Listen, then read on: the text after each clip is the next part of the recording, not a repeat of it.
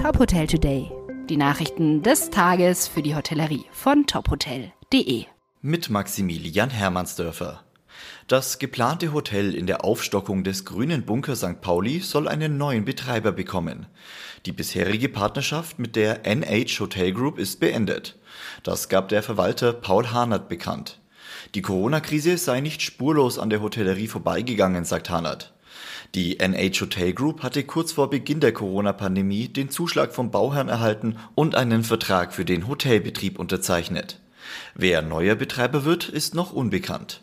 Die Fertigstellung des grünen Bunkers ist für das zweite Halbjahr 2021 geplant. Im Zuge der Corona-Krise haben viele Firmen Geschäftsreisen teilweise komplett eingestellt.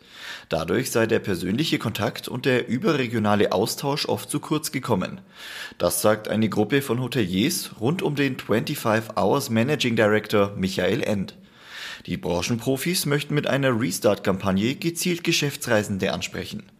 Unter dem Hashtag Welcome Not Home sollen der Stellenwert und die Besonderheiten von Geschäftsreisen herausgearbeitet werden. Starten soll die Kampagne im September. Mehr Infos zur Teilnahme an der Aktion gibt's auf unserer Homepage.